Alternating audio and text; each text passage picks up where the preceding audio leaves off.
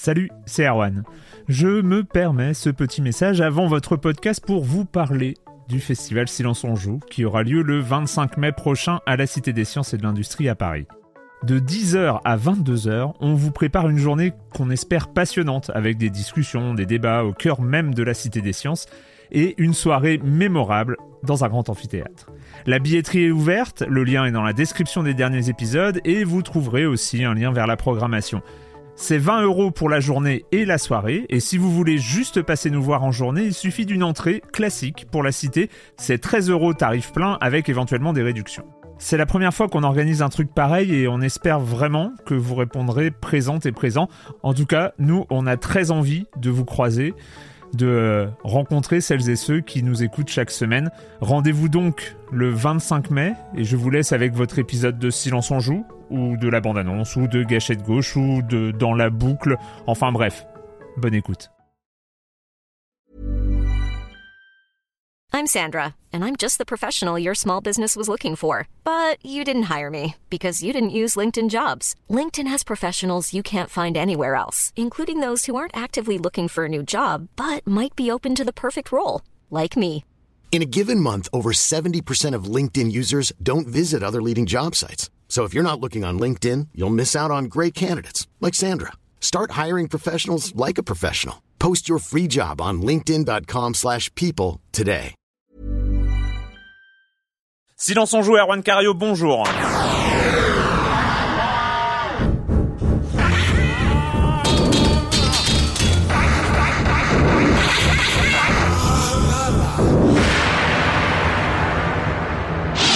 Aujourd'hui, on va parler de Nintendo qui réagit face à l'iPhone, de Mario Galaxy 2, de l'horreur vidéoludique, le com des com comme chaque semaine. Et après, on va aborder le grand thème de l'émission, euh, le cinéma, le jeu vidéo, les adaptations, avec Alexis Blanchet qui est parmi nous. Bonjour Alexis. Salut euh, Erwan. pour ton livre euh, des pixels à Hollywood aux éditions Pix Love.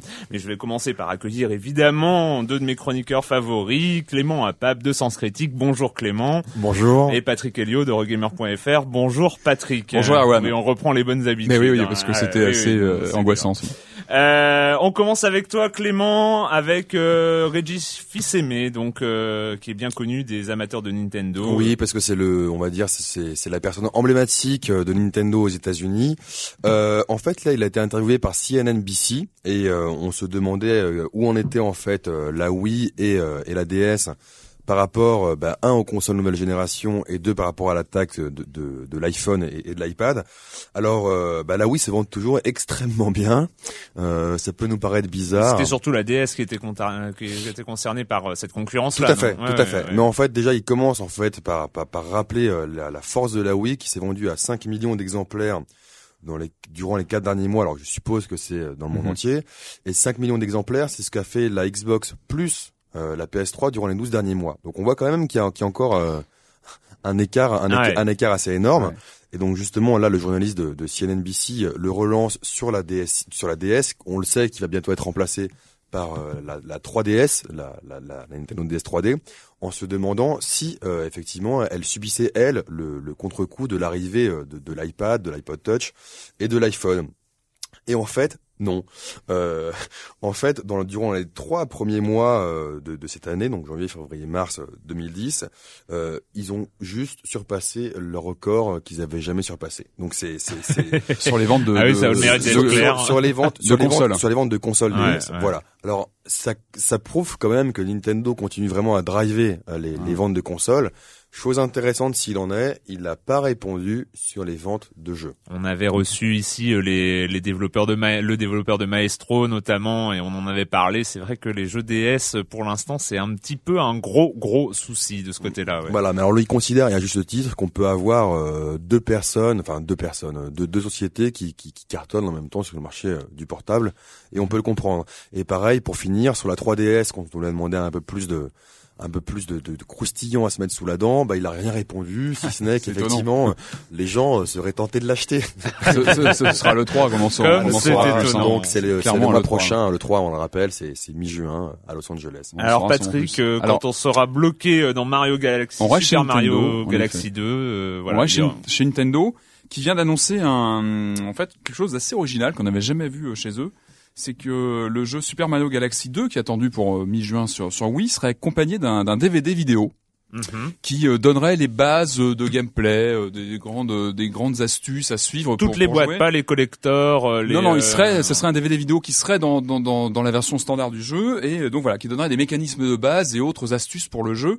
Euh, pour avancer dans le jeu. Donc on voit que c'est c'est euh, encore une fois une, euh, une initiative qui se bah, qui s'oriente vers vraiment les gamers, enfin les les gens qui découvrent le jeu vidéo. C'est vraiment, je pense, Mm. pour aider les les gens euh, qui, qui débutent et euh, ça s'inscrit comme dans une logique de Nintendo qui avait déjà commencé un petit peu. Si vous vous rappelez, on en avait parlé dans sur le plateau il y a quelques temps lorsque lorsqu'était sorti Super Mario Bros Wii, le Ouais. Super Mario Bros Wii, Ouais. qui lui incluait une euh, un système d'aide inclus au jeu.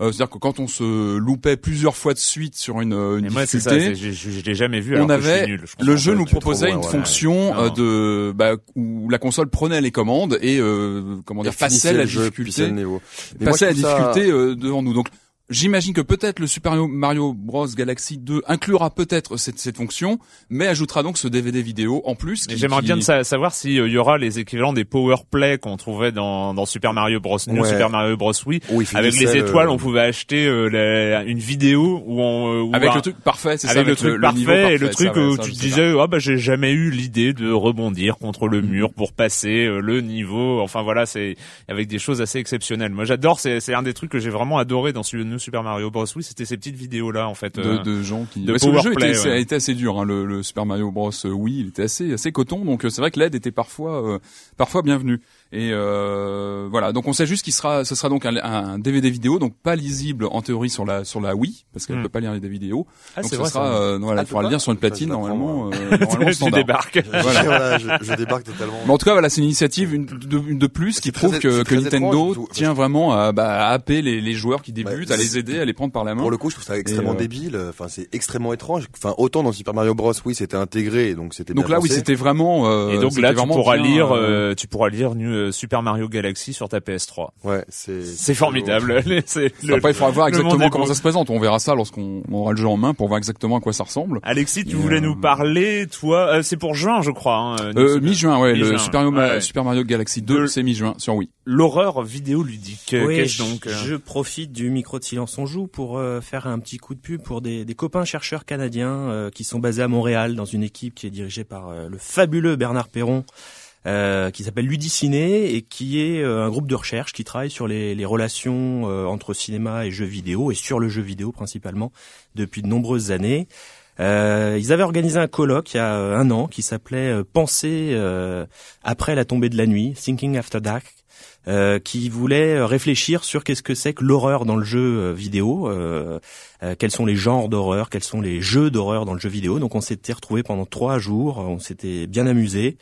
Parce que quand tu fais un colloque au Canada, bah tu euh, parles très sérieusement pendant la journée, puis à partir de 18h, on pousse les tables et on sort le Resident Evil 5 euh, ou euh, les jeux de, de tir horrifiques de, de, de Sega. Euh, et euh, ils viennent de mettre en ligne depuis euh, 10, 10 jours sur la, le site de la revue Loading, euh, qui est sur euh, qui, est, qui est lié à l'université Simon Fraser, qui est donc au, au Canada, une sélection de textes euh, qui proviennent des, des communications qui ont été faites à cette occasion-là. Donc, si vous voulez avo- avoir des, des textes sur qu'est-ce qu'un genre vidéoludique et est-ce qu'il existe des genres vidéoludiques d'horreur euh, au-delà du euh, survival horror, euh, si vous voulez avoir des, des analyses de la figure de Dracula dans les Castlevania, il y a un texte euh, Ouais, intéressant. euh, assez intéressant sur Ah là là. comment le jeu vidéo Patrick a les yeux écarquillés là. J'écoute, j'écoute. voilà comment le jeu vidéo transforme Dracula, se réapproprie Dracula et en fait autre chose que ce qu'en avait fait la littérature ou le ou le cinéma. Euh, voilà, vous avez tout plein de, de textes qui réfléchissent. Moi, j'ai- proposé un texte sur les adaptations des films d'horreur en, en jeu vidéo. Ah, Vous verrez, il y a pas mal de, de statistiques et de, de tableaux sur ce, ce type d'adaptation là. C'est euh, c'est en ligne, c'est gratuit. euh, vous utilisez un moteur de recherche. Euh, la revue s'appelle Loading. Vous mettez Game Studies, vous mettez euh, Aurore et a priori vous devrez euh, tomber. C'est en anglais, en français. C'est en anglais et en français. C'est Bon, une revue formidable. canadienne bilingue. Ok, le com des com de la semaine dernière. Alors, euh, on commence avec euh, avec TAP, qui fait euh, juste une petite correction. Le langage de programmation éducatif où on peut faire bouger une tortue entre guillemets, c'est le logo et non pas Lotus. J'avais fait une erreur la, la, la semaine dernière quand j'avais parlé de WarioWare Do It Yourself où j'avais appris, de, où je me t'ai rappelé de ce premier langage de programmation qui était le logo. On apprenait à faire bouger une tortue. ouais, tourne non, c'est pas ouais, sérieux, non, c'est- pas c'est pas sérieux. sérieux. En même temps, ça a permis de découvrir qu'on avait un nombre d'auditeurs qui avaient touché au logo absolument incroyable. Voilà, et ça m'a permis de conclure que Silence en Joue était une émission de vieux cons. Hein. voilà, c'est euh, Sur- surtout Erwan que t'as as la génération qui a fait partie du plan informatique de, Eh oui, de Fabius on en parlait de- des début des années fait, 80. tout à et-. Théo 770, Euh, le premier contact Euh, informatique. Moi j'ai appris le logo et j'ai j'ai dirigé la tortue. ouais. Voilà. Le crayon optique, tout ça. enfin, Et il y a un auditeur qui a posté une photo parce qu'il y avait une version où la tortue était euh, physique.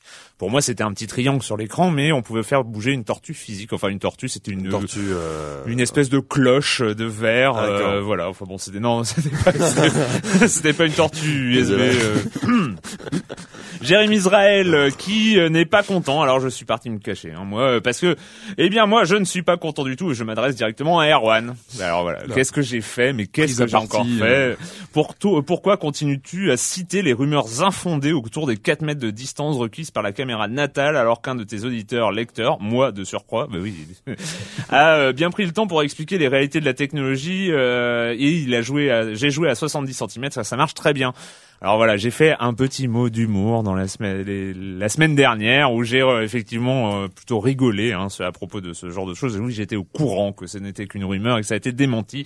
Euh, voilà, Jérémy Israël qui ne m'en veut pas trop, donc euh, ça me rassure.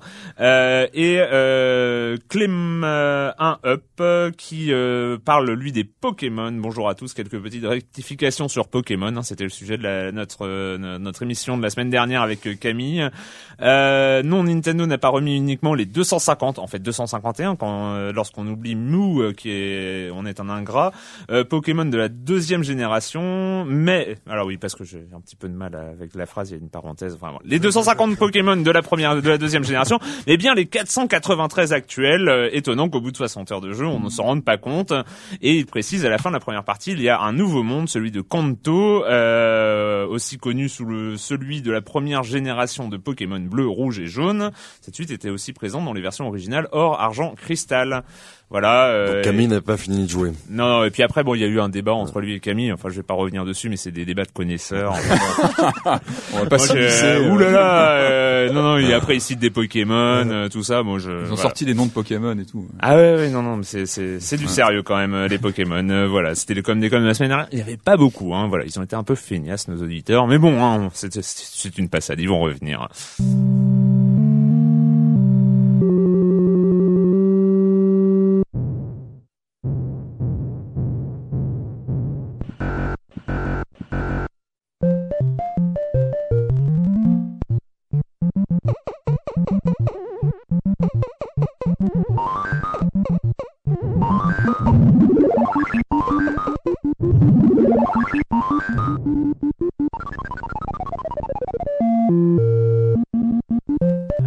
Alexis, je suppose que tu as reconnu cet extrait. De quoi s'agit-il? Ah, je, cra- je crains qu'il ne s'agisse euh, d'un d'un extrait sonore de, de Donkey Kong. Exactement. Sur Alors, quelle version là? On est sur quelle version? Oh pardon. On est sur, euh, en fait, sur un émulateur MAM de d'une de, de la première bande version. arcade, voilà, c'est ça, la, version arcade. Euh, donc, en fait, oui, j'ai été assez étonné. C'est euh, dans, dans donc dans ton livre euh, des pixels à Hollywood. Hein, donc, je répète aux éditions Pixel Love. Ouais, ça, on est très dans plan plan com. Tu sais, c'est À fond. à fond. Euh, Love. Tu as fait donc tout un paragraphe, notamment sur Donkey Kong, sur les influences et qu'est-ce que vient faire alors Donkey Kong dans le, le cinéma et le jeu vidéo. C'est, j'ai pas vu tout de suite le rapprochement. Ah, mais tu, tu, tu as lu ces, ces, ces fabuleuses pages euh, sur euh, sur Donkey Kong parce que bah bien évidemment et c'est c'est je suis très content que que Luc Petroni qui est le graphiste qui a fait la la, la couverture des pixels à, à Hollywood ait repris ce, ce symbole là. Euh, bien évidemment, bah Donkey Kong c'est un personnage qu'on va associer assez facilement à, à King Kong, hein, ce, Oui. ce, ce monstre du cinéma, ce monstre purement cinématographique. hein. c'est un des rares personnages King Kong de, de du bestiaire fantastique des années 30, ce qui est issu d'un scénario original. hein. Les, les, les autres viennent en général de la, la littérature. Et on sait que, bah voilà, ce, ce, ce Donkey Kong, il a posé des problèmes à Nintendo puisque euh, des ayants droit, Universal, qui se considérait comme ayant droit de, de, de King Kong, est venu chercher des, des noises à Nintendo après le, le, succès de du jeu qui mettait en scène ce, ce singe géant. c'est un c'est un cas intéressant. Il y a quelques quelques semaines, quand on a fait le, le lancement du bouquin, on s'est retrouvé à la librairie Erol à Paris. Mm on avait 70 personnes qui étaient là, et puis j'ai pris j'ai pris une petite heure pour leur leur donner un petit aperçu de ce qu'il pouvait y avoir dans le livre, et je leur ai parlé de de Mario, et je leur ai dit bah est-ce que Mario est pas un personnage cinématographique finalement? Et bon, j'ai vu arriver dans la salle débouler quelques gamers euh, pas tout à fait convaincus de cette proposition. Qui c'est vrai que sorti comme ça, bon, bah oui, ça, ça peut choquer, ça, peut, choquer un peu. Il y a quand même l'histoire du film qui est sorti en non, début des années évitons évitons les sujets qui fâchent. Mais avant que que Mario ne devienne en effet en 93 un personnage de, de film de cinéma, bah dès euh, dès 80, on sait que pour produire un jeu comme Donkey Kong, euh, Nintendo était parti sur un projet qui était d'adapter Popeye au départ, hein, euh, et hmm. que de ce jeu Popeye, Popeye qui est un personnage populaire que Nintendo avait adapté de nombreuses fois auparavant sur des formes de, de jeux de plateau hmm. ou de jeux de cartes. Il y a d'ailleurs un film de Robert Altman qui était sorti à la fin des années 70 avec Robin Williams dans le rôle hmm. titre. et Nintendo était parti sur une adaptation de Popeye euh, pour essayer de transformer des vieilles bornes euh, qui traînaient dans les entrepôts de Nintendo of America, qui n'avaient pas trouvé preneur, et il fallait en utilisant le même hardware pouvoir euh, proposer un programme qui plaise au public américain. Et on est parti sur Popeye. Le problème, c'est que l'ayant droit de Popeye a trouvé que le jeu n'était pas suffisamment ressemblant, et euh, Gunpei Yokoi et Shigeru Miyamoto ont dû trouver quelque chose qui remplace ce, ce, projet initial. Et donc ils ont trouvé cette idée d'un singe géant qui kidnappe une jeune fille et euh, d'un fiancé euh, énamouré qui essaye de sauver la jeune fille. Donc, ils ont repris le triangle amoureux de Popeye, hein, finalement, Popeye, mm. Brutus, Olive Oil, et ils ont remplacé par Donkey Kong, euh, Jumpman à l'époque, parce que c'est pas encore Mario, et bien évidemment Pauline, hein, qui est la jeune fille en détresse que le joueur doit aller sauver. alors c'est intéressant, voilà, qu'une compagnie japonaise qui cherche à conquérir le territoire américain, ben se tourne comme ça vers une référence du euh, cinéma, vers ce singe euh, géant qui est bien connu du public. Il est d'autant bien connu du public que bah il y a le succès des films des, des années 30 euh, qui a largement marqué les imaginaires du, du, du public, euh, mais il y a aussi euh, le remake de 76 de John D. qui remet d'une façon King Kong au goût du jour sous la forme d'un film catastrophe à l'époque, puisque voilà on arrive à trouver un moyen de faire un, un revival autour de King Kong sous dans le en le plaçant dans ce genre qui connaît du succès succès dans les années 70, quel film catastrophe. Euh, voilà, tout ça pour dire que bah voilà, déjà ce, ce Mario-là, il est au moins lié à cet imaginaire cinématographique. Alors c'est vrai que si on va un petit peu plus loin, bah, on remarque que Mario très rapidement, il a une paire de gants blancs euh, qu'il a pas tout de suite. C'est vrai que hmm. si on regarde les avatars dans les jeux, Mario, il a pas de gants, il a des gants à partir de euh, Super Mario World. Euh, si on regarde tous les jeux NES ou tous les jeux Game Boy, euh, Mario n'a pas de paire de gants blancs. Et bien évidemment cette paire de gants blancs, elle fait drôlement penser à la paire de gants blancs d'un personnage emblématique du dessin animé, Mickey. messieurs, j'attends, oui, Mickey, Mickey, Mouse euh, et sa paire de, de, de, gants blancs. Et cette paire de gants blancs de Mickey Mouse, pourquoi elle est là? Bah parce qu'on sait que les premiers dessins animés Mickey Mouse étaient en noir et blanc et que pour pouvoir voir le geste des mains de Mickey, il fallait pouvoir différencier ce motif graphique. Et donc on lui met une paire de gants blancs. Paire de gants blancs euh, elle-même, euh, qui vient d'une tradition du théâtre euh, américain, qui est le blackface, c'est-à-dire ces acteurs blancs qui sont grimés de noir, qui portent une paire de gants blancs et qui jouent en général le blackface à des connotations racistes très fortes. Hein. Mm. C'est un, un, genre de comédie qui se moque très expressément des noirs américains, soit sous la forme du bon noir américain des plantations, ou soit sous la forme du noir américain qui se prendrait, qui se reprendrait pour un, gentleman. Mm. Et bien évidemment, c'est la même paire de gants blancs euh, qu'on peut retrouver dans un film, euh, le premier film parlant de l'histoire du cinéma, qui est le chanteur de jazz. Hein, et mm-hmm. Al Jolson, l'acteur, porte cette, cette, paire de gants blancs et euh, le, le, maquillage. Et en fait, la, la, la, paire de gants blancs dans le jeu vidéo avait le même intérêt que, que dans Mickey. Finalement, c'était pour repérer les mains dans ces quelques petits pixels qui, qui se baladaient, non? Bah, pas, tout, pas, tout, à fait, puisque cette paire de gants blancs, elle arrive qu'en 91. Mm. Et, Mario, il existe, enfin sous la forme de Jumpman d'abord, dès 81. En fait, la, la, la paire de gants blancs, elle vient des, de, de ce qu'il y a autour de, des jeux vidéo, c'est-à-dire sur la cabine de, de, de, de jeu, le borne d'arcade Mario, Mario a une paire de gants blancs qu'il n'a pas dans, dans, dans, dans les jeux. Donc il y a bien cette idée qu'il va falloir déjà il y a déjà deux formes de, de Mario qui coexistent en même temps, l'un avec une paire de gants blancs sur la façade et sur le boîtier de la boîte de jeu, et puis enfin de la boîte des boîtes de jeu ou de la cabine de jeu, et puis le Mario celui qu'on va diriger dans, dans, dans, dans le jeu et cette paire de gants blancs, bah, bien évidemment pour les illustrateurs à qui on a dit bah, nous faut ce, personnage que vous l'illustrez, eh bien ça montre bien que les imaginaires du cinéma là aussi sont réutilisés avec des codes graphiques, avec des codes visuels qui permettent tout de suite de faire de Mario un personnage sympathique et qui deviendra bien évidemment la mascotte de Nintendo. Mais euh, on- donc on voit bien en commençant, euh, en commençant très très tôt dans l'histoire du jeu vidéo, hein, le jeu vidéo qui va pas tarder à avoir 40 ans, euh, avoir la quarantaine euh, dans pas longtemps. euh, on voit bien que euh, que ce- le, lien, eh, c'est ce qu'on découvre dans, dans ton livre, c'est que le lien entre le cinéma et le jeu vidéo, ça remonte euh, bah, au- pratiquement aux origines. C'est euh, La, la première adaptation de film en jeu vidéo, est-ce qu'on a, on a un titre? On sait quelle est la première adaptation d'un film en, en oui, jeu? euh, alors la première, moi, celle euh, jusqu'où je suis remonté, c'est une adaptation qui est, qui est officieuse d'une certaine manière. Sans la licence, donc. Et sans la licence, ça date de l'été 75 et c'est le succès de l'été 75. Messieurs, vos connaissances cinéphiliques, c'est passé à la télévision la semaine dernière. Un grand requin qui vient manger. Ah, le- Joe, dans dans la mer. C'est la minute culturelle euh, avant l'heure en fait. C'est les, c'est les dents, c'est les dents de la mer, qui est le, qui est, qui est un film très intéressant quand on est chercheur en cinéma, parce qu'on sait que c'est un film emblématique de la manière dont Hollywood va se repenser dans les années 70. C'est le premier- le- le premier blockbuster, ouais. estival. C'est le premier film qui va euh, euh, euh, synthétiser toutes les, les façons d'être des blockbusters euh, à l'avenir, c'est-à-dire la publicité euh, massive euh, par l'utilisation de la télévision, euh, c'est-à-dire la sortie nationale, une sortie sur dans tous les États américains euh, en même C'était temps. nouveau pour l'époque. C'était nouveau, Mhm. c'était des nouvelles manières de commercialiser les films et euh, le film sort euh, fin mai début juin aux, aux États-Unis. Il est le grand succès de l'été d'Universal sur les, les écrans américains et puis on a un, un entrepreneur qui a monté une boîte de jeux vidéo, il s'appelle Nolan Bushnell.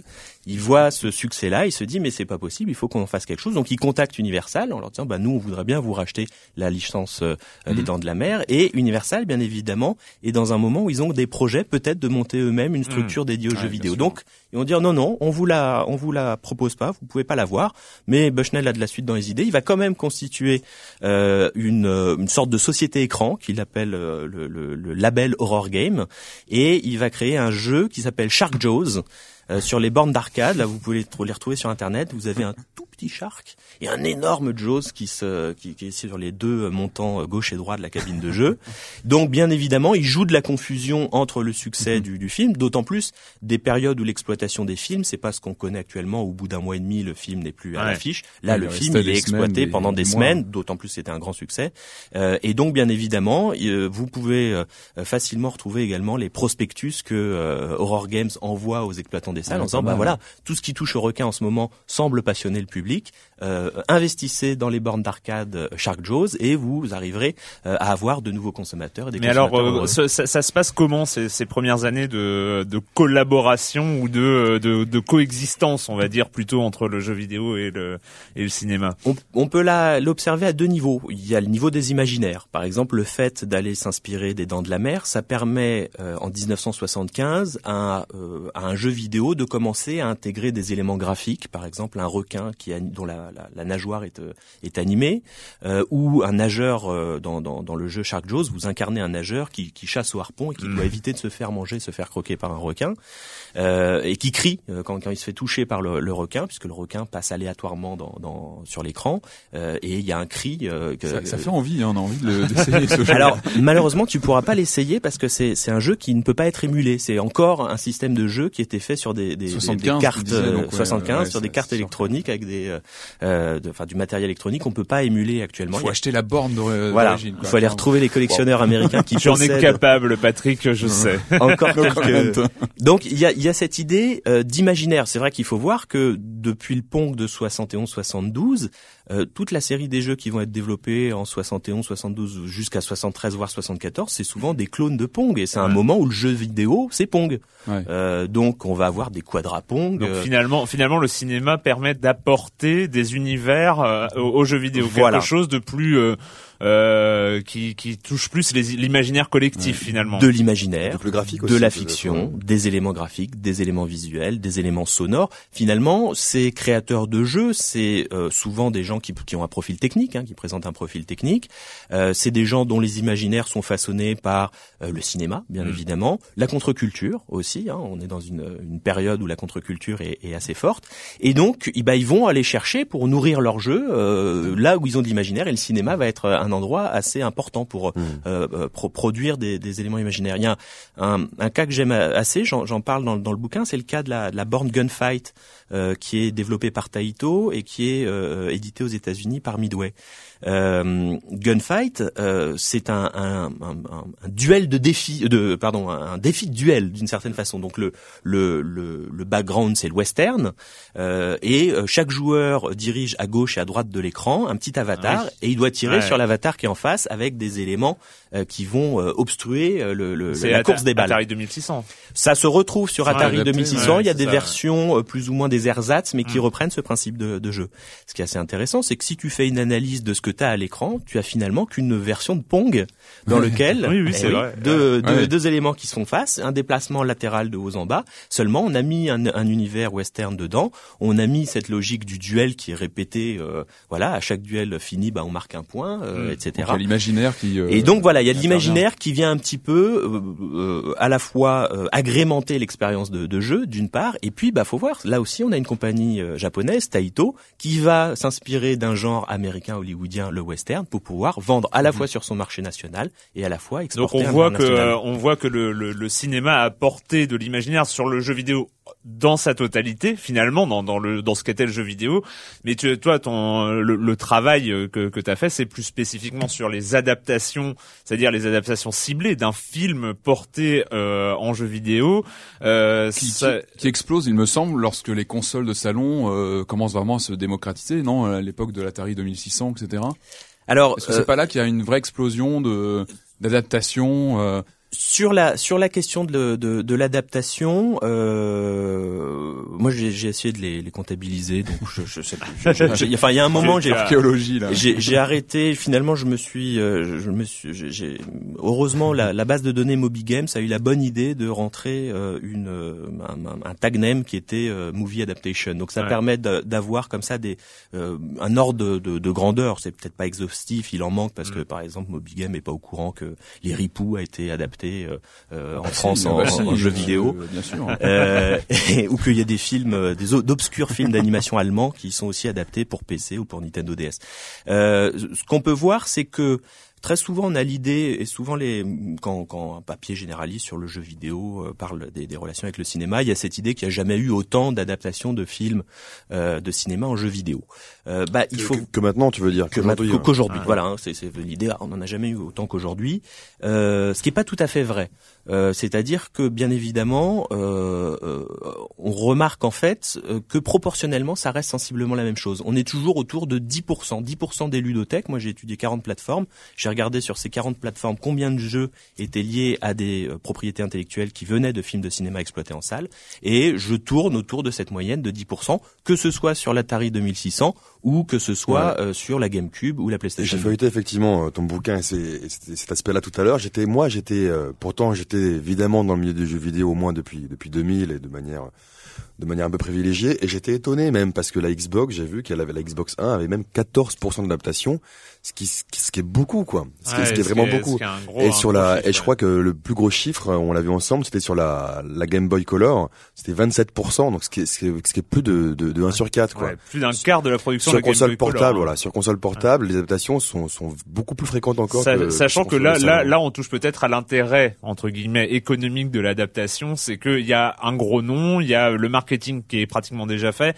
Est-ce que c'est utile de faire un bon jeu et on n'a pas beaucoup de budget pour faire le jeu à côté. C'est vrai que la Game Boy Color, à, à cette époque-là, c'est une c'est une plateforme qui nécessite pas des budgets colossaux pour être développée, donc c'est euh, peut-être assez avantageux de sortir Su- surtout son sur une, adaptation là-dessus. sur une console comme la Game Boy Color, qui, qui achète des jeux sur Game Boy Color? C'est les pas- enfants. Eh non, c'est les parents. Ah qui bah oui, achètent c'est vrai. les jeux. Mais oui, les les- enfants, ils ont pas de thunes. J'arrive, jamais à me mettre ça Zéro point, Erwan. Ouais, Zéro point. oui, C'est les parents, c'est les parents qui achètent les jeux pour euh, pour Game Boy Color. Et les parents, euh, comment ils vont réagir? Bah, d'un côté ils ont Pokémon, euh, de l'autre côté ils ont euh, Cendrillon, où ils ont Alice au pays des merveilles, où ils ont Mowgli. Bah, bien évidemment, ils vont être plutôt tentés d'aller vers ces références Ouais. Disney qu'eux-mêmes peut-être ont connues en tant qu'enfants, enfants, parce que la force Plus de Disney, et- c'est de s'adresser aujourd'hui à trois générations différentes euh, et d'avoir une forme de confiance dans le contenu. euh, Mm. bah, si je prends le contenu Disney, voilà, plutôt que dans un contenu qui est purement vidéoludique, qui appartient uniquement au monde du jeu vidéo et qui va être euh, moins euh, déjà repéré par ces, ces acheteurs de jeux vidéo. Euh, donc c'est bien évidemment d'un point de vue commercial, c'est assez Combien d'erreurs d'achat pour un, un Aladdin Combien de merde C'est- Beaucoup, ouais, beaucoup. ouais. Ah, il y avait Aladdin quand même. Il y avait hein. Aladdin, Il y avait Aladdin qui a Ah, quand même été ouais. très bon. Euh, on va continuer, on va continuer ce débat et puis on va s'intéresser de plus près euh, vraiment aux, aux adaptations euh, des, euh, des grands films, des blockbusters euh, américains, notamment avec la dernière en date. I am awake. Project Ultimo is a success. The end of Tony Stark is at hand. Don't make me have to kill you.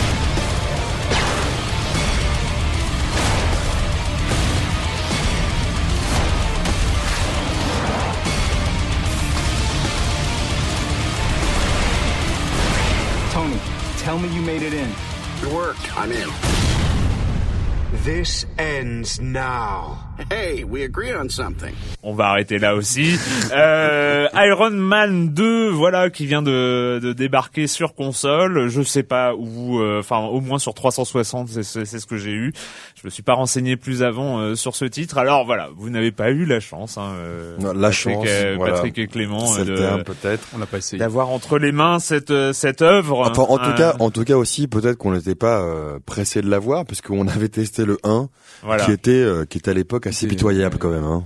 Oui, mais C'est voilà, c'est c'est c'est c'est c'est un des un des soucis. C'est vrai que les adaptations euh, Marvel, hein, on n'est pas on n'est pas hyper gâté depuis. euh, depuis bon allez on va dire euh, évidemment il y a les Marvel versus Capcom Tout à bon fait. hein, qui, sont qui restent euh, dont, dont le cas- 3, dont le 3 était annoncé le 3 d'ailleurs. va bientôt, le, le ouais. 3 va bientôt arriver il y a eu Spider-Man 2 quand même hein, sur PlayStation bons 2 Spider-Man, et, ouais. et Xbox euh, qui était qui était plutôt pas mal Et il y a eu des bons beat'em euh, aussi. euh, voilà, il y a eu les, les, euh. les Marvel euh, Ultimate, ouais, euh, les, Alliance, c'est pas ça, Ouais, Ultimate hein, Alliance, bon, euh, qui, qui se joue. Hein, ça, on est sur du beat'em all, euh, c'est Mm. c'est plutôt sympa, surtout avec toute la galerie de personnages. Mais bon, c'est le reste, c'est pas, c'est pas génial. Surtout, surtout avec Iron Man 1, donc euh, Ah ouais, l'adaptation était- du premier, qui était quand Ouais, même qui était une un- belle merde, on peut le dire. Ah non, mais qui, euh, bah pour moi quand même qui restait assez a- a- assez même emblématique en tant Oui, que que ce qu'on peut ouais. faire comme merde en jeu vidéo à partir de à partir d'une licence c'est ce qu'on on appelle ça, euh, la mère des talons. ouais, C'est, voilà, oui, c'est à partir d'elle qu'on peut analyser les autres. Exactement, hein, c'est un peu c'est un peu le repère Mmh, maintenant euh, Iron Man 1. Alors Donc, bon le nouveau, alors ça donne quoi bah oui, bah j'espérais que au moins on pourrait juger ce nouvel Iron Man à, euh, par rapport au premier en se disant bon, quand même, ils, ils ont eu 0,2 de moyenne sur Metacritics. Euh, non, je rigole, je sais pas si c'est Ouais, ça, mais ça doit pas ça, être très très loin. Euh, dans le monde, bon, bah, on va peut-être essayer de faire mieux parce que les gens ils vont finir par se rendre compte quand même que euh, c'est pas ça. Et, euh, et bon, alors j'avais vu, j'avais vu quelques trailers euh, qui ne m'avaient pas forcément rassuré, mais bon, les trailers ils choisissent des scènes d'action, des cinématiques, des choses comme ça.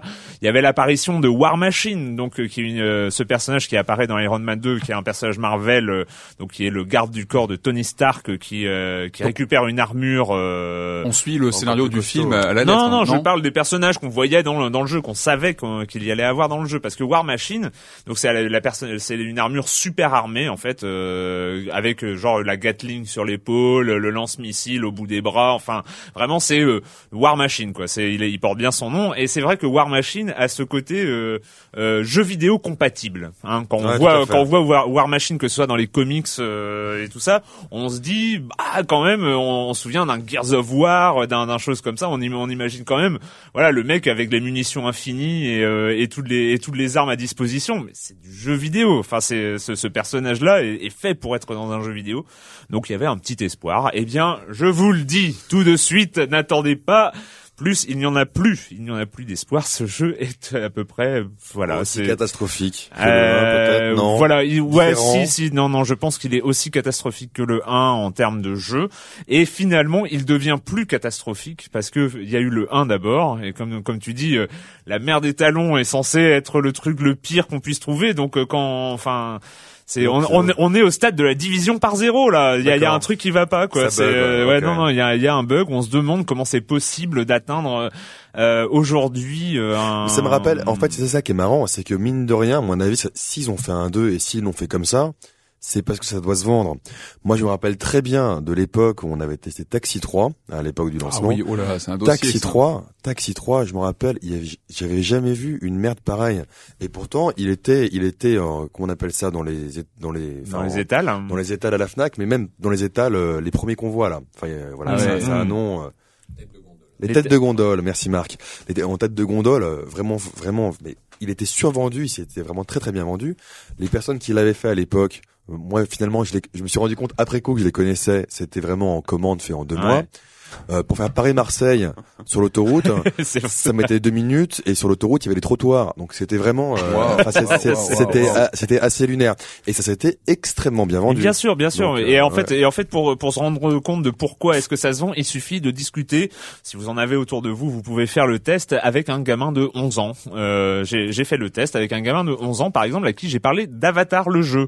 Et euh, et en fait, tu te retrouves avec une, une discussion qui est complètement euh, hallucinante où toi, tu te dis, bah voilà, j'ai joué, il sait que je suis critique de jeux vidéo. Bon, euh, peut-être que mon mon avis a, a une importance quelconque. Racontez un peu pour lui. Et, euh, et, euh, et il, il me disait euh, voilà bah je, je voudrais euh, ah, je voudrais bien jouer à Avatar.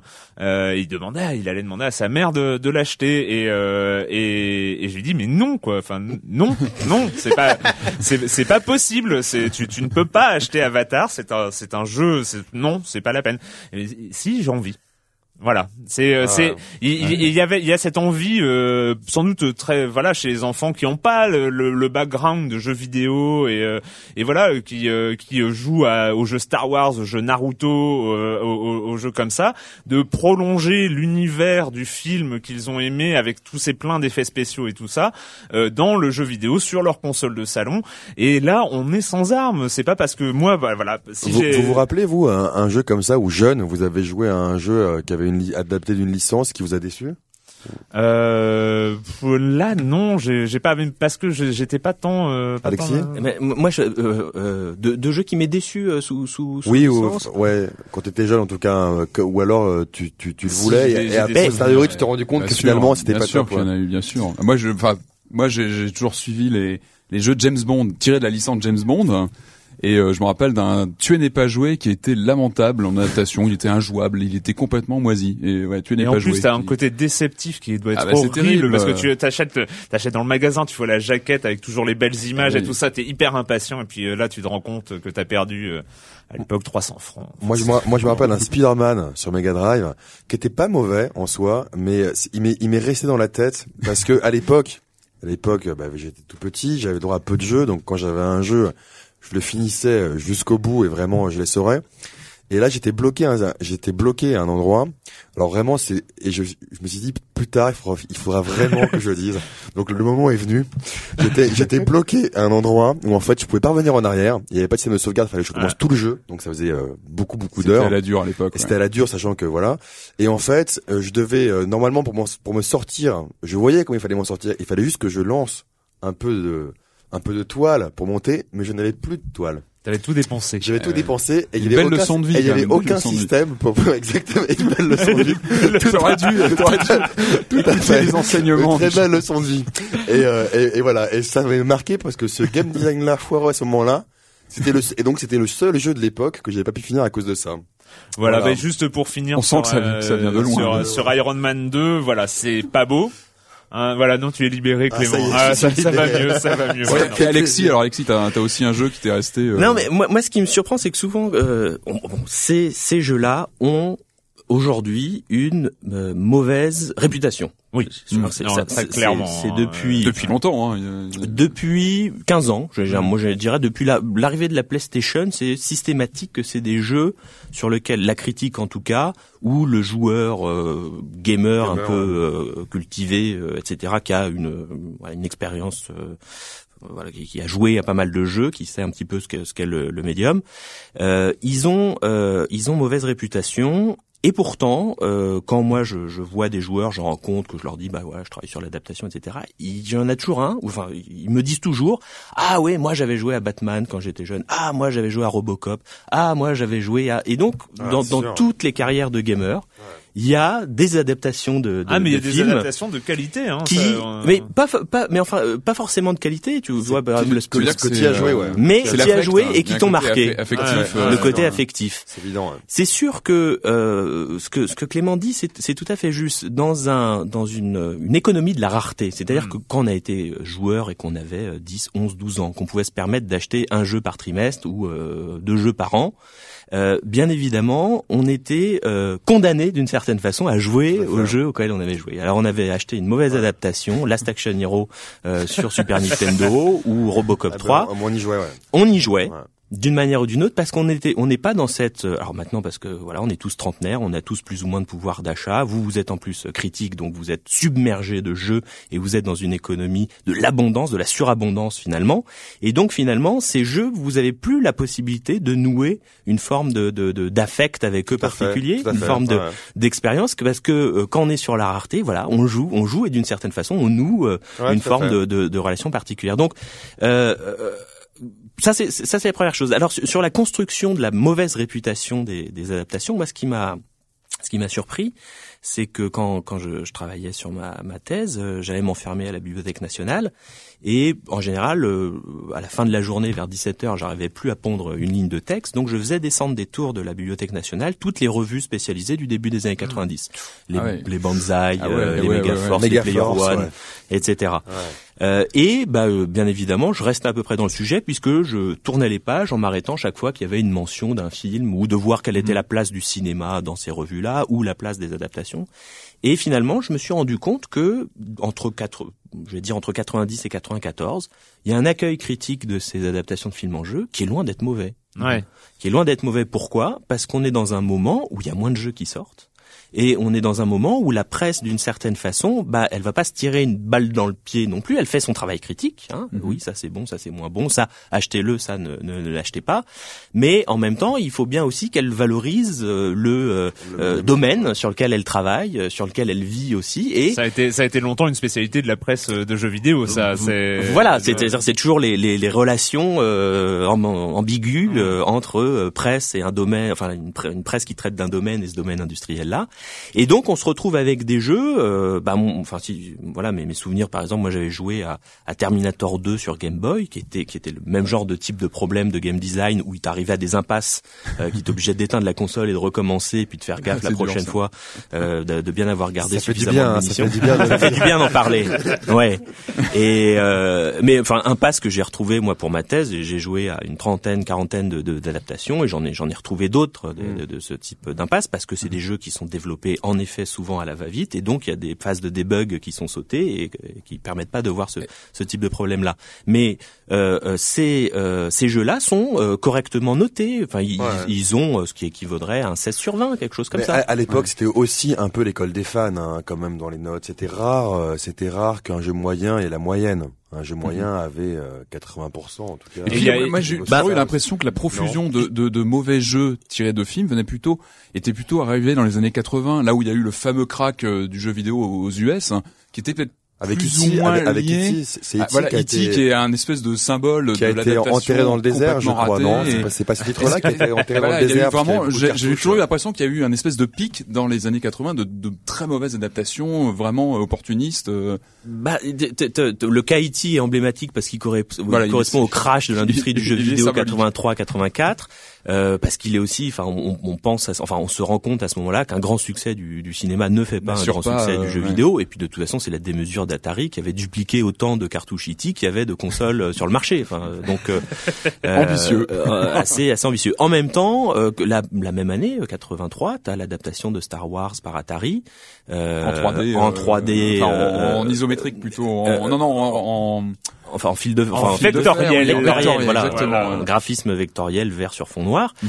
euh, euh, qui est, euh, euh, alors c'est pas le jeu euh, qui invente ce type de représentation, mais en tout cas c'est un jeu qui l'exploite fort bien euh, et qui, qui reste d'ailleurs même aujourd'hui, si, si vous retrouvez un vieux jeu GameCube qui est le, le deuxième Rock Squadron de la GameCube, Mhm. il est débloquable, hein, vous pouvez jouer sur votre écran en bonus, la version, les deux versions arcade, l'Em- l'Empire contre-attaque et le, le premier Star Wars. Donc il y a aussi des objets qui apportent de l'innovation, de, de la Mhm. qualité dans, dans des jeux vidéo.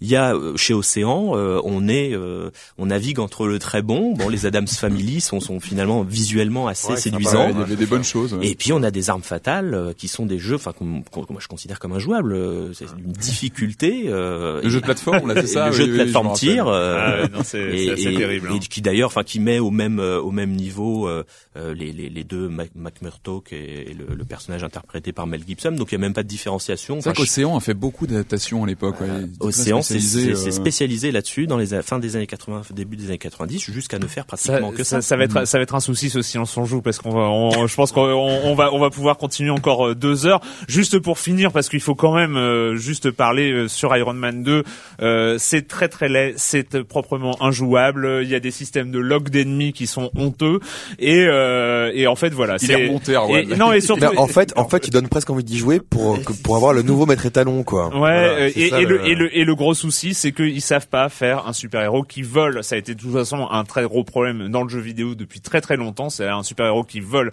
est un problème. Et là, Iron Man, quand il est sur place, il est tout mou. Et quand il vole, on peut pas le contrôler. Donc euh, c'est, euh, enfin quand il se met à, à- Ouais. à aller vite en fait. Donc voilà, c'est Iron Man 2. Surtout, euh, surtout, n'essayez même pas d'y jouer. Ça n'a aucun intérêt. Même si on vous le donne, refusez-le. Euh, on, on- on revient évidemment hein, sur sur le cinéma et le jeu vidéo, mais évidemment on, accueille Monsieur Fall, Monsieur Fall de TrickTrack.net que j'ai oublié d'annoncer en début d'émission, mais il est toujours là et sa chronique que jeu de société. Bonjour Monsieur Fall. Bonjour mon cher Erwan, s'il est agréable de passer un bon moment de poilade avec quelques camarades et un jeu plein de fantaisie, d'humour et de bonne humeur, il est important aussi de savoir revenir aux fondamentaux, c'est-à-dire un plateau, une carte, la mer, des îles et une irrésistible envie de conquérir le monde, de devenir le tout-puissant, de devenir l'être dominateur en écrasant ses petits C'est ce que nous propose Cyclade, un jeu signé Ludovic Maublanc et Bruno Catala, édité par Matago. Un jeu pour 2 à 5 joueurs, à partir de 10 ans, pour des parties qui vont durer au minimum 90 minutes. Alors avec Cyclade, nous sommes transportés dans la Grèce antique, nous voilà dans la peau d'un chef d'État, d'une cité, et vous allez tenter de dominer votre région en construisant des bâtiments pour arriver à une métropole ou en vous attirant la faveur des dieux pour dominer vos adversaires. Alors à un moment, bien sûr, comme la carte est trop petite, vous allez devoir vous fighter, vous allez devoir taper sur les autres pour leur piquer leur bâtiment. Bien qu'il soit important de le préciser, mon cher Erwan, Cyclade n'est pas du tout un jeu de combat. C'est une petite phase euh, qui peut exister, mais ce n'est pas le but ultime du jeu. Le but ultime du jeu étant de se développer tranquillement, sans faire trop de vagues, en essayant de se positionner le mieux possible au moment des enchères, car oui, il y a des enchères, de profiter le mieux possible des cartes créatures qui arrivent, car oui, il y a des cartes créatures, des cartes événements, etc. Cyclade n'est pas un jeu de combat, mais il y a cette petite dose qui fait que c'est tendu du slip, puisque peut-être que votre adversaire, lui, il a, il a pas d'autre solution que de venir vous agresser. Alors, le succès de Cyclade est indéniable auprès des joueurs. C'est un jeu qui a su allier ce côté un petit peu désuet des jeux où il fallait se déplacer dans les mers pour aller conquérir des, emplacements et construire des bâtiments, tout en mettant en place euh, un système très très actuel de positionnement sur un plateau pour profiter des faveurs des dieux, avec cette petite dose de combat pas obligatoire. C'est un jeu qui a fait qui a fait un carton auprès des joueurs. Rares sont ceux qui ne l'ont pas apprécié. C'est un jeu assez typé. Hein. C'est un jeu qui va prendre du temps, 90 minutes minimum. Une boîte remplie de matériel que vous allez trouver aux alentours de 45-50 euros en boutique. Ce n'est pas rien. C'est un jeu qui demande donc un investissement financier et aussi un investissement en temps. C'est pas un jeu qu'on va pratiquer en 3 minutes au coin d'une table. Je vous rappelle le nom, Cyclade, de Ludovic Maublanc et Bruno Catala, édité par les éditions Matago pour 2 à 5 joueurs à partir de 10 ans. Des parties de minimum 90 minutes, voire 2 heures. Voilà mon cher Erwan, à la semaine prochaine. À la semaine prochaine, Monsieur Fall, Monsieur Fall de TrickTrack.net. Euh, on va continuer euh, parce que avec euh, le cinéma, le jeu vidéo, alors là on a un espèce de partie de ping-pong avec euh, ce qu'on va entendre là. From out of the sand they came, an army of undead, laying waste to anyone in their path. To stop them would take more than a mortal man. The destiny of the kingdom lies in you. Prince of Persia Forgotten Sands. Alors là, on a, oui, voilà, Prince of Persia, le film adapté d'un jeu vidéo et euh, le jeu vidéo qui revient avec le même nom que le film. Euh, Patrick, tu nous disais avant que ce n'était pas l'adaptation réelle du film pour des questions de Mhm. scénario, sauf que c'est Mais le jeu même, vidéo euh, qui vient, qui est sort en même temps que le film communes. et tout ça. Donc là, euh, là, on est euh, sur le mariage. euh, voilà, le jeu vidéo, le cinéma, ce sont des copains. On a euh, comment comment il s'appelle? Merde, voilà, j'allais. Uwe j'allais- Ball, hein, c'est ça non, non pas Uwe Ball, le, le, le grand créateur de Prince of Persia, Ah, qui est, Mechner. euh, Jordan Mechner. Jordan Mechner qui a travaillé, je crois, sur euh, plus ou moins sur le scénario, Ouais, sur ça, euh, ouais. il a Mhm. coproduit ou Sur le film. chose sur le film. Mhm. Voilà, donc il y a il y a un peu ce- ce- cette espèce de de, de choses. Tu parles dans ton livre des euh, adaptations de, de ce que le cinéma prend aux jeux vidéo aussi. Ouais. C'est euh, des adaptations de films parce que ça c'est ça c'est un les adaptations de films, les adaptations de jeux en film. Et ça c'est dur en général. Voilà. Ça, Alors on parlait, on parlait de euh, l'accueil critique des jeux vidéo adaptés, adaptés de films. Euh, L'accueil critique de l'inverse, c'est encore pire, je crois. Oui, non, c'est un un phénomène en fait qui date de la fin, la toute fin des années 80. C'est vrai que souvent on retient euh, Super Mario Bros comme la première adaptation d'un jeu vidéo en film de cinéma, mais en fait, si tu tournes du côté de, de l'industrie japonaise de, de l'animation, tu te rends compte que les Dragon Quest, par exemple, donnent lieu à des euh, euh, des, des films exploités en salle qui sont pas forcément des longs métrages, qui sont Mm. parfois des moyens métrages ou des, des courts métrages, euh, puisque tu as des, des séances euh, au Japon où tu peux en fait rentrer dans une salle de cinéma et finalement voir euh, euh, un film euh, Hamtaro, euh, un film Lupin 3 et un film euh, tiré d'un jeu vidéo comme Dragon Quest et ça fait une programmation d'une heure trois quarts à peu près. Donc les Japonais ont été les premiers à, à aller chercher dans le jeu vidéo des univers, des personnages pour les, les- en faire des, de- du divertissement cinématographique. Du côté de d'Hollywood, bah, c'est 93 euh, avec ce, ce premier film et unique film Super Mario Bros 3. Quoiqu'à la à la fin du film, il y avait un cliffhanger euh, euh, euh, assez, pour- assez grossier.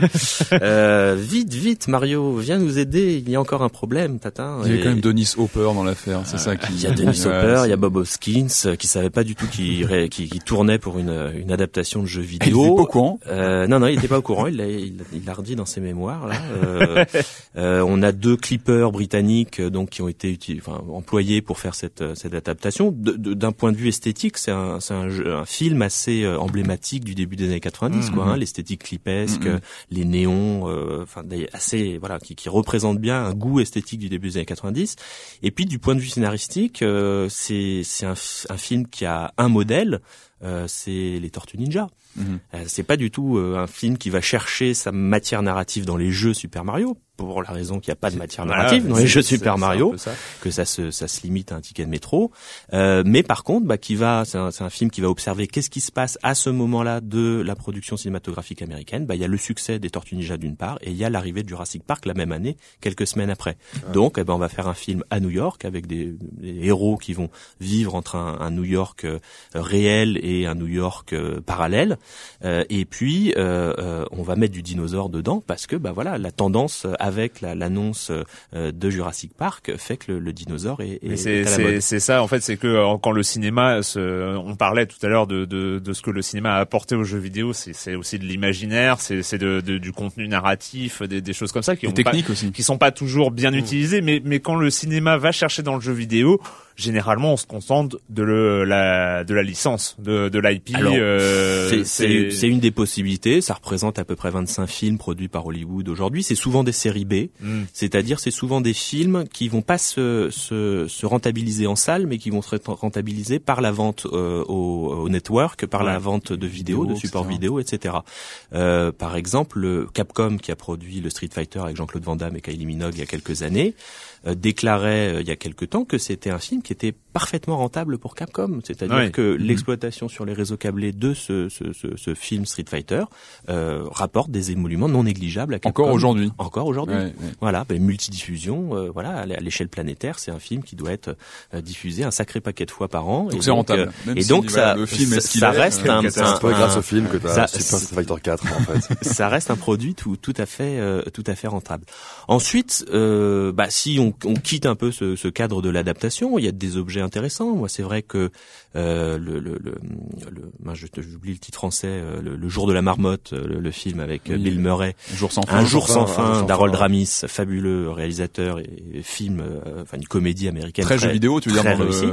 Et ben dans sa narration, C'est vrai, elle, ouais. elle s'inspire parfaitement des mécaniques de Die and. Retry, hein. Voilà, Die and retry. and retry, de, de, de, de, de, de- de- du, du mécanisme de de d'échec et de réussite euh, Mhm. et on a même des moments de montage dans ce film là je pense la, la, la séquence de drague euh, de Malcolm McDowell euh, de Malcolm Dandy McDowell euh, qui fonctionne tout à fait à la manière d'un- jeu vidéo euh, où on arriverait sur un check, pas- un checkpoint ah oui, qui je nous permettrait euh, d'enregistrer un, un état de de- d'avancement et puis de progresser par échec Par successif donc ça peut donner ce, ce genre de ce genre de choses là. ça peut donner, moi je trouve que dans le, le, le, le film Speed Racer, qui est un film de chevet d'Olivier Séguret ici, euh, vous avez cette séquence de, de course vaches, euh, des frères Wachowski, au- ouais. des frères Wachowski. Vous avez cette séquence de course au début où le, le héros se confronte au fantôme de son frère. Hein, et est-ce qu'il va euh, battre le record de son frère ou pas? Et vous Oui, le avez un fantôme, le fantôme typé jeu vidéo. Ouais, voilà. fantôme le ghost. complètement Le ghost, inspiré ouais. des ghosts de Mario Kart, etc. Mm. Donc ça peut se retrouver par touche comme ça, souvent chez des réalisateurs qui ont une culture du jeu vidéo. Euh, bon, on a beaucoup parlé de Christophe Gans et ses clins d'œil appuyés dans le Mm. Pacte des loups, à Ouais, bien certains- sûr, bien sûr. certains éléments de jeu vidéo. Donc ça veut dire que tout doucement, on rentre dans des échanges comme ça de de- d'influence. Par Mais contre, c'est- pas direct, voilà, c'est plus d'influence. euh, c'est des c'est des influences, ça va se se se, se manifester euh, parfois sur le le plan du clin d'œil, parfois sur une structure narrative particulière. Je pense à un, un film comme L'effet papillon aussi Mm. euh, d'une certaine façon sur cette cette logique de de de- d'échec réussi, de de, de changement d'éléments qui qui modifient dans la suite de de, de l'histoire. C'est-à-dire que en fait les, les choses les plus intéressantes de- sur ce sur ces interactions entre cinéma et jeux vidéo se font finalement en dehors des licences. C'est-à-dire le Ouais. jeu vidéo récupère du cinéma des choses d'une manière générale. C'est-à-dire euh, un- on, a eu récemment Heavy Rain euh, Mhm. qui euh, qui s'est inspiré de beaucoup de choses dans le cinéma, euh, de cinéma, du, thriller. Et euh, et, euh, d'un autre côté le cinéma peut s'in- se, se- bah, Crank par exemple. voilà, euh, euh, attention, peut- beaucoup beaucoup de clins d'œil aux jeux vidéo. peut s'inspirer de, manière de, ouais. de choses qui plaisent dans le jeu vidéo, d'une culture du jeu vidéo, c'est ça. une hein. culture de jeu vidéo. C'est vrai que, on- enfin moi, un film comme Casino Royale, la manière dont l'incarnation de James Bond par Daniel Craig réinvente le personnage de James Bond, moi, je, je- je- j'ai j'ai de- des difficultés à le lire autrement par que, que, que par le prisme du jeu vidéo, c'est-à-dire que euh, James Bond devient une machine à tuer à partir de, de- du James Bond de Daniel Craig. On a une séquence d'introduction qui est clairement euh, inspirée à la fois et de la, la, la cascade manière parcours, mais aussi de des corps euh, vidéoludiques, ces corps qu'on aime manipuler, euh, euh, euh, Mario de Mario 64 ou Mario Galaxy qu'on fait rebondir de, de paroi en paroi, à qui on fait subir mille dangers.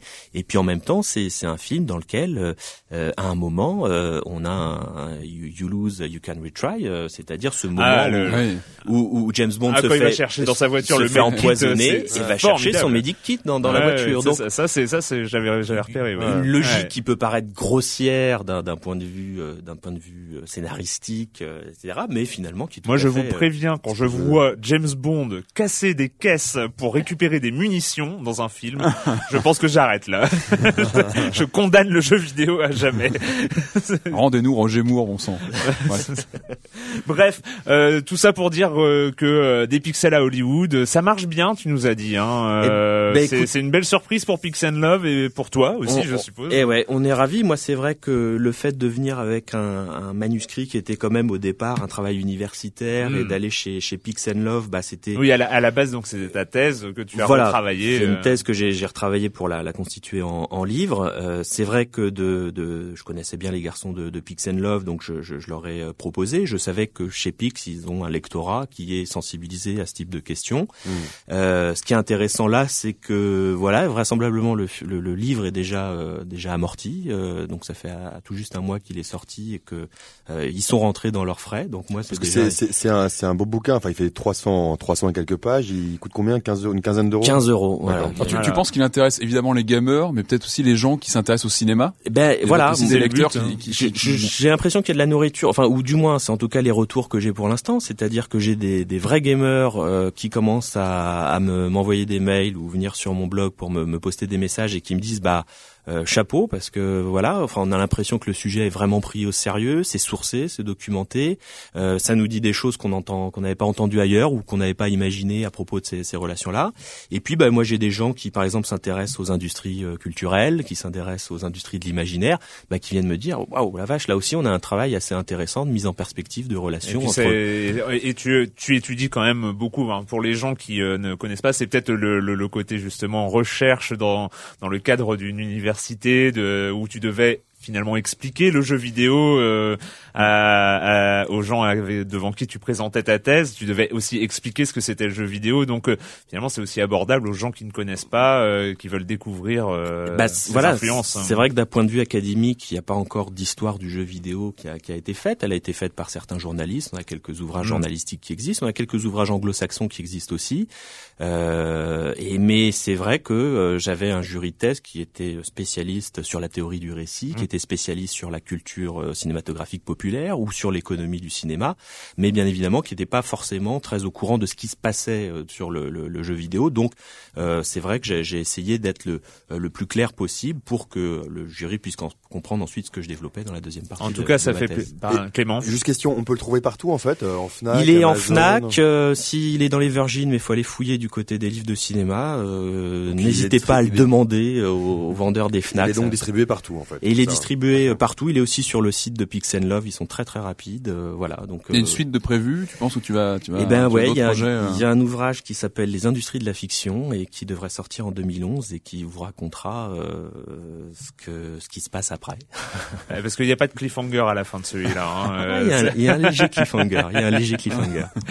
en tout cas, merci Alexis Blanchet euh, d'avoir été avec nous pour Silence on joue. Ça a été un vrai plaisir. pour moi aussi. Et euh, bah on va finir avec la question rituelle et tu ne vas pas y échapper mais tu allez je te laisse réfléchir je vais commencer par les habitués et quand vous ne jouez pas vous faites quoi Clément?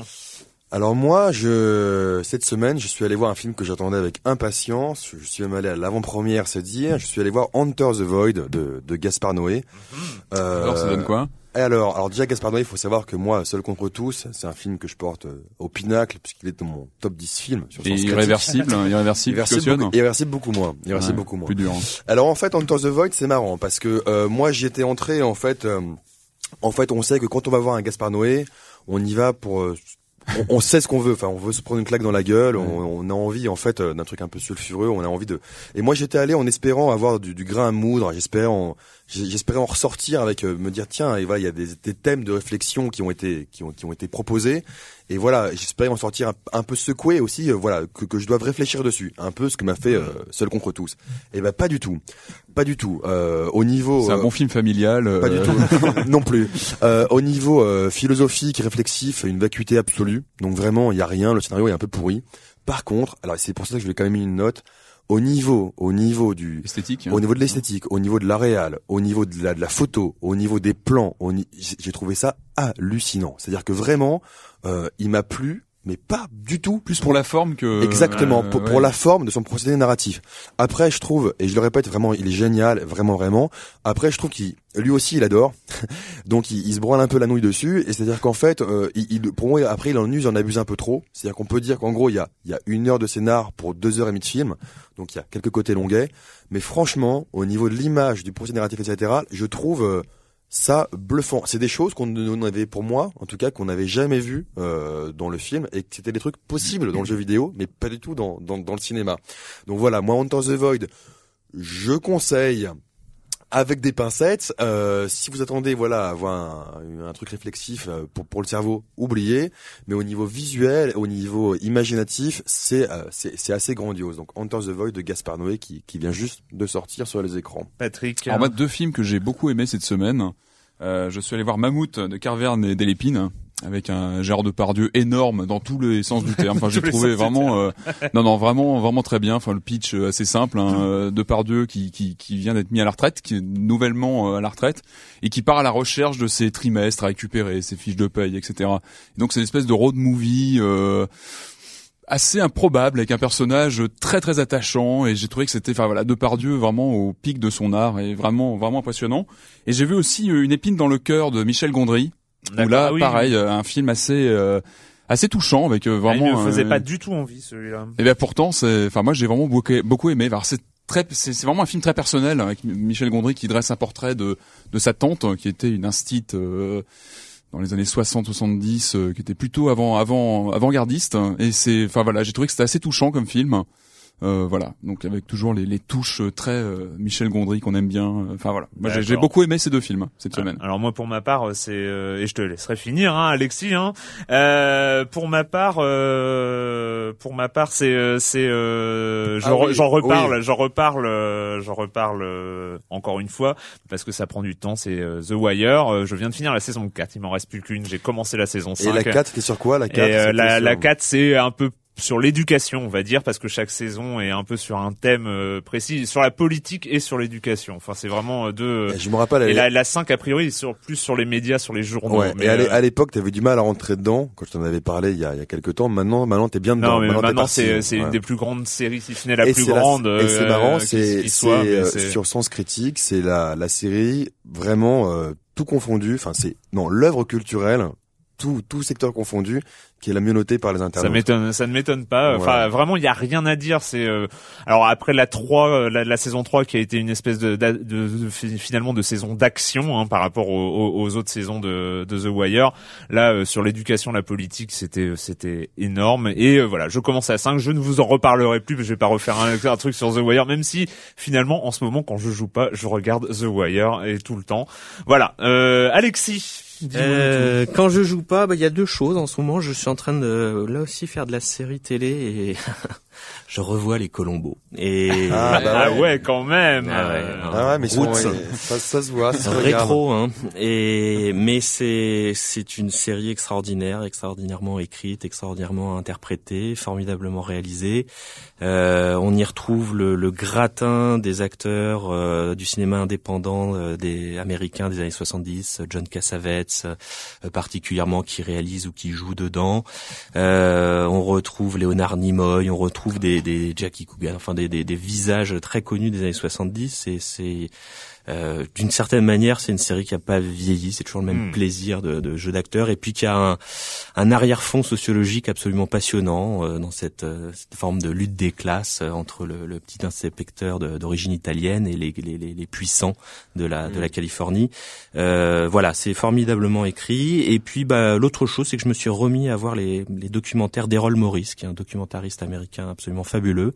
Je vous invite à voir de, de Sin Blue Line, qui est un documentaire qui date de la fin des, des années 80 et qui avait euh, permis de, de, de montrer qu'un condamné à mort était en fait euh, totalement innocent. C'est avec la musique de Philippe Glass. hein. Ah, là, il n'y a plus rien, ouais. plus rien à dire. Il n'y a Voilà. plus qu'à se laisser euh, plonger dans l'écran. Euh, regardez de Sin Blue Line. C'est un documentaire fabuleux. Alors on parle de sens critique, hein, de Clément euh, depuis euh, quelque temps Depuis déjà, et temps, puis il ouais. y a des auditeurs, certains y sont, d'autres n'y sont pas, et maintenant tous les auditeurs pourront y Enfin, être. tous, tous, non. Allez tous, non. Parce qu'après, euh, après, si on ouvre trop, euh, on sait que ce code va partir ailleurs. Donc voilà, on va, on va limiter quand même euh, le code. Mais alors, si vous allez sur euh, sur senscritique.com et que vous tapez le code SOJ, voilà, Voilà. En, en minuscule. On va dire en minuscule pour être sûr. et ben normalement, avec un peu de chance, si vous êtes assez rapide, vous devrez avoir, vous devriez avoir un accès au bêta test euh, fermé de Sens Critique. Voilà. Voilà, c'est dit. Eh bien, euh, alors on se retrouve très bientôt. Alors je ne sais pas parce que je suis en vacances pour les trois semaines qui viennent, mais peut-être que je ferai une exception la semaine prochaine. euh, on sait jamais. Euh, on se retrouve très bientôt pour parler jeux vidéo sur l'IB Labo.